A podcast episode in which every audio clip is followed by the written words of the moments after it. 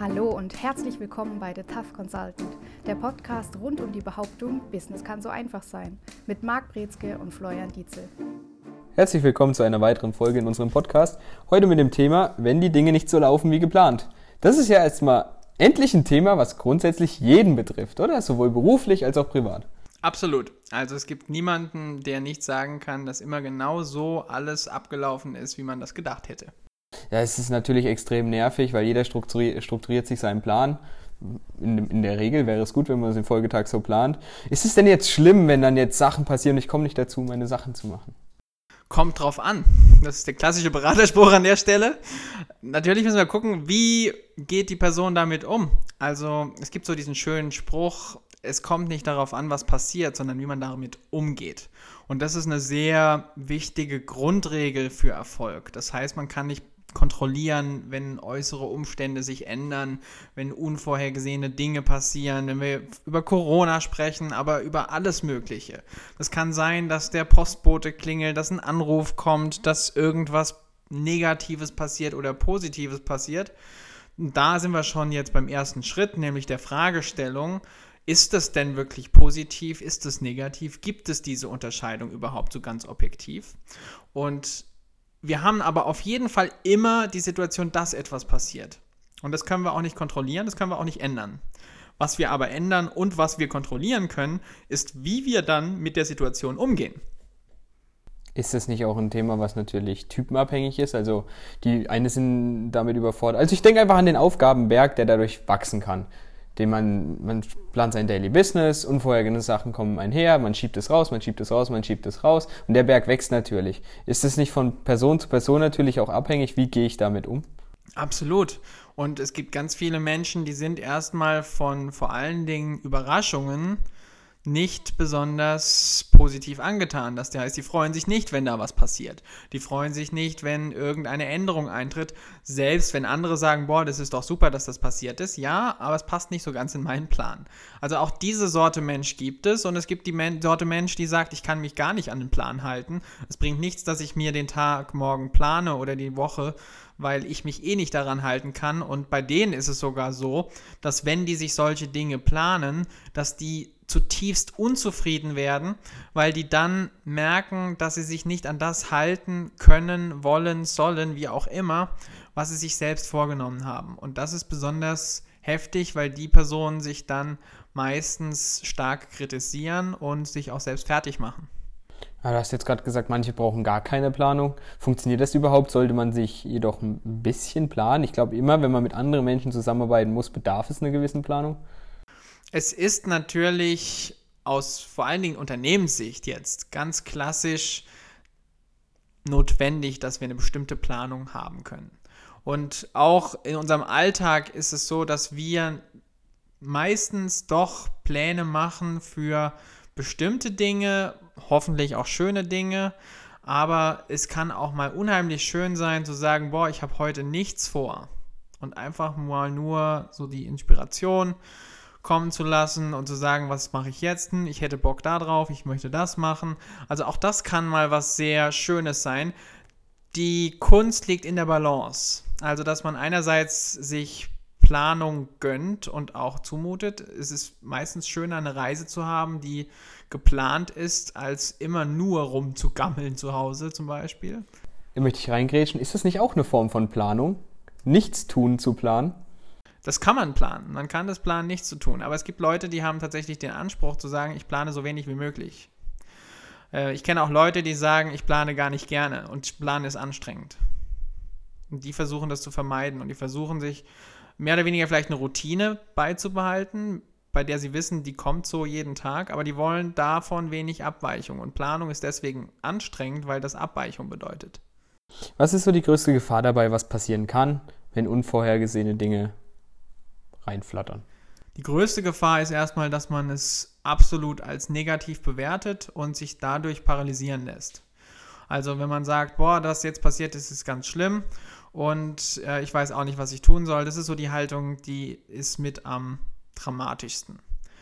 Was besser ist, ist, wenn man sagen kann, okay, es ist vielleicht nicht schön, aber irgendwie kommen wir damit klar. Also ein bisschen pragmatischen Ansatz zu halten. Top ist es zu sagen, hm, das sieht erstmal nicht positiv aus, aber da könnte eine Chance hinten dran stecken, die ich vielleicht noch nicht erkenne. Das sind so die unterschiedlichen Arten und Weisen, wie wir solche unvorhergesehenen Dinge filtern können. Und mit unvorhergesehenen Dingen sprechen wir natürlich sehr allgemein. Das kann von einer Rechnung und einer Mahnung sein, das kann bis hin zum Todesfall in der Familie sein. Und da ist es natürlich dann schwieriger, das vielleicht doch noch in einem besseren Licht zu sehen. Ja gut, in solche Fälle habe ich jetzt auch nicht gedacht. Das sind natürlich Fälle, die rauben dann mehr Zeit, wie wenn da jetzt eine Mahnung reinkommt, die ich zwischenzeitlich bearbeiten muss, weil da manche fallen dann ein paar Tage aus zum Beispiel, an die man denken muss. Und genau, wenn, wenn jetzt mal so ein Worst Case eintritt, Person fällt mehrere Tage aus, warum auch immer, kann ja auch Unfälle, man will es nicht raufbeschwören, ähm, passieren. Und Aufgaben sammeln sich an, Aufgabenberge, die dann auf verschiedene Mitarbeiter aufgeteilt werden müssen. Ähm, wie ist da die Vorgehensweise, um die Überforderung, die bei den Mitarbeitern entstehen kann, ein Stück weit zu nehmen vielleicht? Das klassische Werkzeug, was wir hier brauchen, ist Priorisierung. Wenn wir nicht in der Lage sind, alles abzuarbeiten, und in solchen Fällen ist man meistens nicht in der Lage, das alles abzuarbeiten, auch wenn zu Hause irgendwas passiert und man merkt, boah, ich habe einfach nicht die Zeit, das alles zu machen, dann muss man sich die Frage stellen, muss es gemacht werden und wenn ja, in welchem Zeitraum? Und dann kann man schauen, kriegt man es irgendwie hin, dass man es sich aufteilt und dafür anderes ein bisschen weniger macht und dafür das ein bisschen verstärkt. Muss man es outsourcen? Muss man jemanden finden, der das machen kann, der das erledigen kann? Oder kann ich sagen, nein, wir konzentrieren jetzt die Energie und die Kraft, die da ist, auf den Bereich und alles andere oder vieles dagegen bleibt liegen. Gibt es da bestimmte Methoden oder Tools, wie ich das verbessern kann, optimieren kann, für mich finden kann? Ja, allerdings ist das natürlich jetzt so ein großes Feld, dass wir das zwar aufteilen könnten, aber dann würde die Folge wahrscheinlich die nächsten drei Stunden noch dauern. Ich würde mal so sagen, es ist ein bisschen Erfahrungswert auf der einen Seite und es kommt ganz stark natürlich auf die Situation drauf an. Also wenn wir sagen, es ist jetzt beispielsweise, ich bin im Unternehmen und ich merke, mein Mitarbeiter ist gerade ausgefallen für eine Woche oder drei Tage und dann kann es natürlich bedeuten, dass ich sage, ich muss gucken, wo habe ich Zeit und was kann ich in der Zeit auffangen. Und dann kann ich sagen, okay, kann ich das schaffen? Vielleicht nicht alles. Und dann sage ich, dann bleibt das liegen, aber dafür mache ich das. In der Zeit werde ich nicht sagen können, ich stelle neuen Mitarbeiter ein und finde jemanden, der das dann alles macht und habe den eingewiesen, denn das braucht ja auch Zeit. Also auch solche Überlegungen fließen da dann mit ein. Und auf der anderen Seite kann es aber auch bedeuten, dass ich sage, nein, ich möchte langfristig, wenn ich das dreimal mitgemacht habe, dass mein Mitarbeiter auf einmal ausfällt, dass ich sage, jetzt brauche ich einen zweiten, weil ich möchte nicht diese Situation ständig ähm, als Risiko über mir schweben haben, vor allen Dingen, wenn ich merke, ich habe selber keine Zeit. Ja, das ist natürlich schwierig, dann da die Probleme entsprechend zu lösen. Jetzt mal von der anderen Seite betrachtet, was ist denn, wenn die Dinge immer so laufen wie geplant? Ist es gut? Wird wahrscheinlich weniger vorkommen, es sei denn, man hat wenig geplant und macht nichts. Im Sinne von Unternehmen, die nicht besonders erfolgreich sind und die wenig tun, um erfolgreicher zu werden. Meistens haben wir so ein bisschen den Fall bei Selbstständigen, die gerne mehr selbstständig sein wollen, als dass sie es tatsächlich sind. Das heißt, die machen sich vielleicht neben dem Unternehmen selbstständig, sagen, ich probiere was aus, ich baue eine Webseite auf und wollen mehr oder weniger ihr Business aufbauen, stellen aber fest, dass sie, wenn sie abends von der Arbeit heimkommen, wenig Zeit, Muße und Inspiration für das neue Business finden, sondern doch eher den Platz vor dem Fernseher auf der Couch attraktiver finden und das auch nutzen. Und dann läuft das Business wie geplant und da läuft nicht viel. Ja, wir hatten klassischen Dozenten, jetzt um das Thema mal aufzugreifen, hat immer gesagt, das funktioniert auch nicht. Oft ist natürlich oft ein Schritt bei vielen, die aus der vollangestellten Verhältnis in die, in die Teilzeit gehen und das Nebengewerbe dann oder das, was zum Hauptgewerbe werden soll, dann aufbauen und ähm, dann schließlich vollends in die Selbstständigkeit zu gehen. Ein Dozent von uns hat immer gesagt, das funktioniert nicht, weil Skin in the Game fehlt einfach, weil man kann sich immer nur auf eine Sache komplett zu 100% fokussieren. Ist es so? Ich würde recht geben, sagen wir mal so, es funktioniert. Es ist vielleicht auch der elegantere und der sichere Weg, neben dem Unternehmen sich selbstständig zu machen, wenn man es schafft, wirklich die Disziplin aufzubringen, zu sagen, ich hocke mich abends nochmal zwei, drei Stündchen hin und arbeite an meinem Business. Wenn ich das mache, muss ich wissen, was ich damit alles aufgebe Und ich muss wissen, dass ich das auch kontinuierlich mache. Und ich muss auch wissen, dass dadurch mein Business wahrscheinlich langsamer wächst, als wenn ich volle Kanne, volle Kraft voraus auf meine Selbstständigkeit gehe. Und das ist auch meine Erfahrung. Ich habe mich auch selbstständig gemacht und hatte noch keine Kunden und hatte noch nichts in Aussicht und habe gesagt, okay, drei Monate kriege ich hin und ab da sehen wir weiter. Das war meine strategische Ausrichtung damals, sehr langfristig gedacht.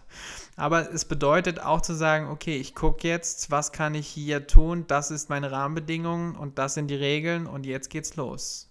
Und so hat es dann angefangen und so hat es funktioniert. Es war auch aus einer Situation heraus, dass ich gesagt habe, ich habe gerade den schlimmsten Job ever, der mir jegliche Lebenskraft und Willen geraubt hat und schon gar nicht mehr irgendeiner Form Energie zurückgelassen hat, damit ich dann sagen konnte, hey, ich arbeite jetzt nebenher noch.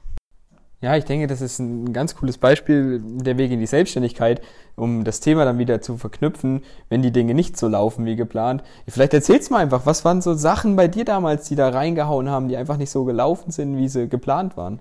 Naja, man fängt an, ganz vieles auszuprobieren und man hört natürlich auf Mentoren und auf tolle Trainer und Tipps und man versucht so ein bisschen wie in der Schule zu sein, nur dass man diesmal auf die Lehrer hört. Das ist so der große Unterschied im Business.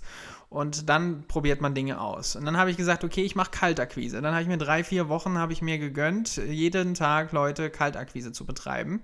Und habe dann festgestellt, dass es gerade Mitte August ist und alle Läden dicht sind oder die Leute im Urlaub sind. Also das war schon mal was, mit dem hatte ich so nicht gerechnet. Und das war dann auch relativ, naja, nicht erfolglos, aber es hat nicht die Früchte getragen, die es tragen könnte. Dann kam die Situation, dass auf einmal dann sich Türchen hier geöffnet haben, Türchen da geöffnet haben, dass auf einmal das, was ich vorher beispielsweise als Follow-up und Nachfassen machen wollte von Telefonterminen, nicht mehr ging, weil ich auf einmal ständig vor Leuten stand und habe Seminare und Trainings gegeben und beraten. Und dann hat sich das immer vermehrt. Und irgendwann steht man an dem Punkt, wo man sagt, hey, das ist ganz nett und bis hierhin habe ich mir das auch so vorgestellt, aber dann kommen Anfragen, die man nicht beantworten kann. Oder es kommen Probleme, Fragestellungen auf, wo man merkt, hey, kann ich das wirklich? Will ich das ausprobieren? Und Probleme gibt es immer das beste Beispiel, was mir dazu einfällt, ist, es war, als du angefangen hast, glaube ich, der erste, zweite Tag. Wir hatten gerade unser E-Mail-Konto eingerichtet auf einem neuen Laptop und das erste, was passiert ist, alle E-Mails waren weg. Komplett weg. Und da war das noch alles sehr stark E-Mail-zentriert aufgebaut. Das heißt, die gesamte Organisation lief via E-Mails ab. Wenn ich nachgucken wollte, wie waren die Termine, gucke ich in den E-Mails nach, wann die Stundenpläne und wann die Lehrpläne und sonstige Pläne geschickt wurden. Und das war dann schon mal heftig. Jetzt war es zum Glück nicht zum ersten Mal so, sondern es war schon mal passiert mit diesen E-Mails, dass die weg waren. Aber das sind so Kleinigkeiten, mit denen rechnet man nicht und die rauben auch mal so einen Tag. Die rauben auch mal ein Wochenende, weil man muss sich ja irgendwie da dann unterm Sauerstoffzelt wieder erholen. Man altert wahrscheinlich auch entsprechend ja, schnell an dem. Perfekt, supi. Ähm, jetzt mal wieder ein bisschen zurückzukommen, um zur alten Ursprungsthematik natürlich ist es so, dass Dinge nicht immer so passieren wie geplant und auch andere Sachen reinkommen, die eben nicht geplant sind. Was ist denn aber, woran liegt es, wenn das vermehrt auftritt, wenn das häufiger wird? Dann kann es sein, dass es an einer mangelnden Planung liegt und vor allen Dingen auch nicht dem Bewusstsein für das, was man selbst macht als Wirkung. Das heißt, alles, was man macht, letztendlich ist wieder auf der einen Seite eine Wirkung. Man macht es, weil es gibt irgendeine Ursache, warum man es macht.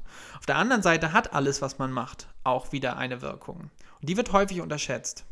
Das heißt, wenn wir sagen, wir machen jetzt das und das und das und schicken an die, an die, an die und schreiben das alles in den Kalender rein und dann machen wir das aber für jede Woche und jeden Monat und dann gewöhnen wir uns schon daran, dass wir das machen, ohne zu wissen, zu merken und zu messen, was kommt da eigentlich hinten bei rum.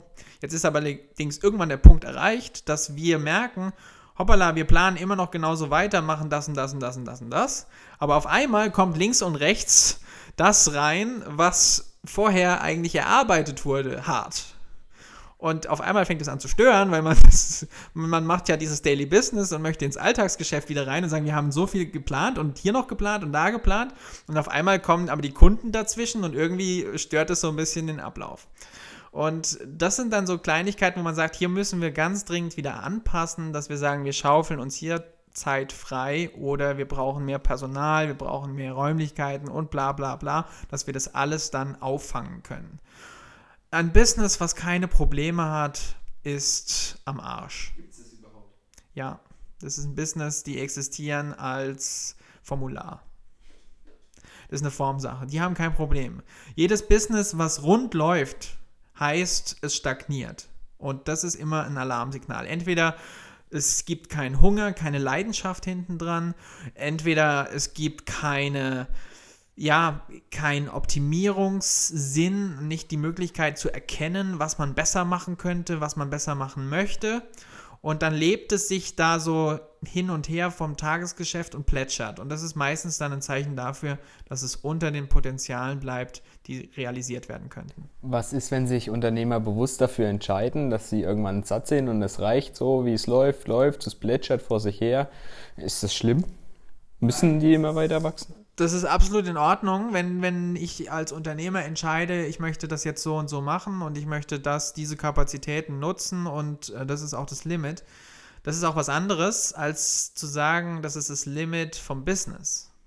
Das heißt, die Personen für sich können sagen, ich möchte nur so und so viel arbeiten. Wenn das Unternehmen selbst aber keine Probleme aufweist im Sinne von neue Herausforderungen, Veränderungen, Anpassung, dann ist das Business auf einem sterbenden Ast. Jetzt gibt es natürlich Unternehmen, bei denen fällt es nicht schwer ins Gewicht. Die sagen, ja, ich kann mir das leisten, das hin und her plätschern zu lassen. Das Tagesgeschäft läuft. Ob das jetzt mehr wird oder weniger, das ist mir egal. Und ich kriege aber das, was ich möchte. Das ist okay. Bedeutet für die einzelne Person, die haben ihre Lebenssituation so gestaltet, dass die dadurch zufrieden sind. Und das ist absolut in Ordnung. Es ist ein bisschen schade um das Businesspotenzial, was verloren geht, weil man ohne wenig oder mit wenig Aufwand hier auch für starkes Wachstum oder zumindest gutes Wachstum sorgen kann, ohne dass es viel Stress bedeutet. Aber das ist eben das, was man unterscheiden möchte. Perfekt, ja, passt, absolut. Du hast vorhin das Thema Planung vorhin nochmal angesprochen. Ähm, jetzt mal eine ganz banale Frage, wie plane ich denn eigentlich richtig? Am besten mit der Zukunft. Und am besten mit allem. Naja, ein bisschen, bisschen einfacher ausgedrückt. Wir planen und wenn wir planen, dann machen wir uns Gedanken darüber, nicht nur, wann wir Termine setzen und wann wir was erleben wollen, sondern das ist so ein bisschen das, was ich ganz gerne als Magic of Business bezeichne. Man möchte auch das planen, was man möchte. Die meisten planen das, was sie planen müssen, weil es auf sie zukommt und es muss gemanagt werden im Sinne von Aktivitäten. Und dann planen wir mit Raum, Zeit und dass wir uns an dem Punkt zu dem Zeitpunkt treffen. Das ist das, was mindestens notwendig ist für Planung. Aber Planung bedeutet auch zu überlegen, was bedeutet denn Fortschritt? Was bedeutet denn das im Sinne von Zielen, von Resultaten, die man möchte? Was bedeutet das auch, wie definiere ich Erfolg? Also das sind auch Fragestellungen, die mit eingeplant werden müssen. Wie sehe ich das Business beispielsweise? Wie sehe ich das in einem Jahr? Wie stelle ich das mir persönlich vor, für mich? Wie sehe ich aber auch das Business an sich? Und auch das gilt dann für die Mitarbeiter. Wie sehe ich die? Wie sehe ich deren Entwicklung? Wie sehe ich deren ähm, Platz im Unternehmen, im Leben allgemein und so weiter und so fort? Ist es einfach, das Unplanbare planbar zu machen? Oder was bedarf es dafür? Das Unplanbare planbar zu machen, das kann man ganz gut machen. Man muss allerdings ein bisschen sich, und da ist vielleicht eine Ecke, die sehr tief ist für viele, aber man muss sich ein bisschen davon trennen, dass die Realität so was ganz Fixes und Vorgefasstes ist. Und wenn man es schafft, da ein flexibles, agiles Mindset zu behalten, dann kann man die Dinge planen, die vielleicht erstmal so gar nicht planbar sind. Und das beste Beispiel, ich fand es so schön, du hast es einmal gesagt, jemand, der nicht in irgendeiner Form daran glaubt, dass man das machen kann, der sollte mal äh, einen Tag mit mir verbringen, um zu sehen, wie man das Ganze äh, doch planbar machen kann, das Unplanbare.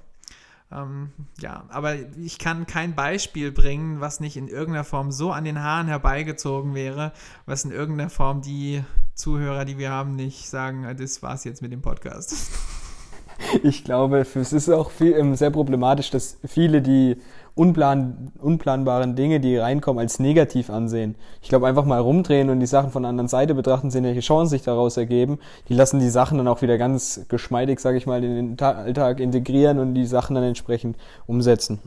Ja, das ist ganz wichtig, dass man natürlich die Dinge plant, die man sehen möchte und nicht für die Dinge plant, die man nicht sehen möchte. Es gibt natürlich ein bisschen Risikomanagement, das hat auch seine Berechtigung, aber es heißt nicht, dass man ständig nur Probleme hinterherjagt, sondern man sollte Lösungsjäger sein und man sollte Zukunftsjäger sein. Also man möchte darauf hinaus, dass man schaut, wie kann ich das sehen, schon jetzt im Hier und Jetzt sehen, was ich tatsächlich möchte. Das ist so ein bisschen diese Kunst am Plan. Und das ist auch das, was letztendlich strategisches Denken ausmacht. Dass wir versuchen, in aller Vielfalt das zu erkennen und zu verstehen, was wir tatsächlich sehen wollen und darauf dann hinzugehen. Ich denke, das waren ziemlich nette Worte nochmal zum Schluss von dir. Ähm, eine Sache hätte ich dennoch noch, äh, denn, dennoch noch. Wäre es nicht manchmal auch ein bisschen langweilig, wenn sowas nicht passieren würde? Ja, und vor allen Dingen wäre es auch darauf, ja, angewiesen, dass wir sehr gute Planer sind. Und viele Leute sind nicht gute Planer. Das heißt, wenn wir selbst keine Pläne für uns machen, dann fallen wir in die Pläne von anderen. Und die haben meistens nicht viel geplant. Und hier ist dann auch wieder die Frage, will man das, was die anderen geplant haben? Perfekt. Und außerdem, so ein Herzinfarkt am Morgen, wenn neue Dinge reinkommen und man wird überrascht, ähm, ist einerseits für die gut, die gerne länger schlafen, die sind frühst direkt wach und äh, man ist dem Herzinfarkt dann vorgebeugt und trainiert. Perfekt, das war's für die heutige Folge. Wir hören uns nächste Woche. Bis dahin. Ciao. Und das war's wieder mit The Tough Consultant. Bei Wünschen, Fragen oder Anregungen schreiben Sie eine Mail an service at mbinspirations.com oder erhalten Sie weitere Infos unter www.mbinspirations.com.